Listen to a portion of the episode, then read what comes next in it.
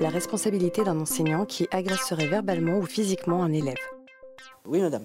Si c'est un prof qui perd les pédales face à un élève qui l'agresse verbalement Mm. et que lui, en retour, eh ben, soit il l'agresse aussi verbalement, Mm.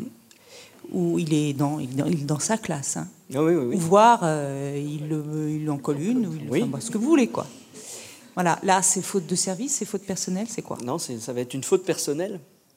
Parce que dans la responsabilité qui incombe à l'enseignant, c'est un éducateur, c'est un instructeur. Alors effectivement, je, non mais je comprends la situation. L'enseignant peut être à bout, et Dieu sait comment on peut être poussé à bout par des élèves, hein, même par des collaborateurs dans un service.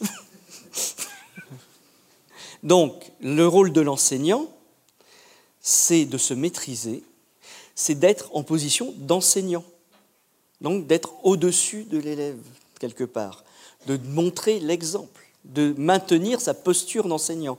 Si, comme l'élève, il ins- il l'insulte, il sort de sa mission de service public, il sort de son rôle d'enseignant.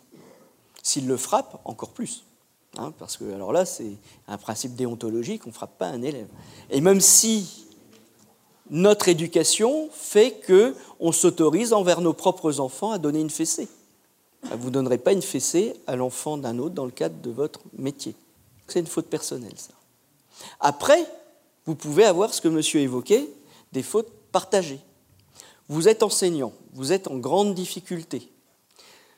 Vous avez alerté votre hiérarchie plusieurs fois et vous allez commettre un acte qui sort de votre obligation déontologique et professionnelle envers un élève, vous pourrez démontrer une atténuation de votre responsabilité éventuellement si l'administration n'a pas mis en œuvre un certain dispositif d'aide, d'accompagnement, éventuellement une mesure de sécurité envers vous et les élèves en vous retirant de votre classe, en vous confiant un autre poste ou en excluant aussi, s'il y a des fautes répétées de la part de certains élèves, en excluant l'élève de la classe.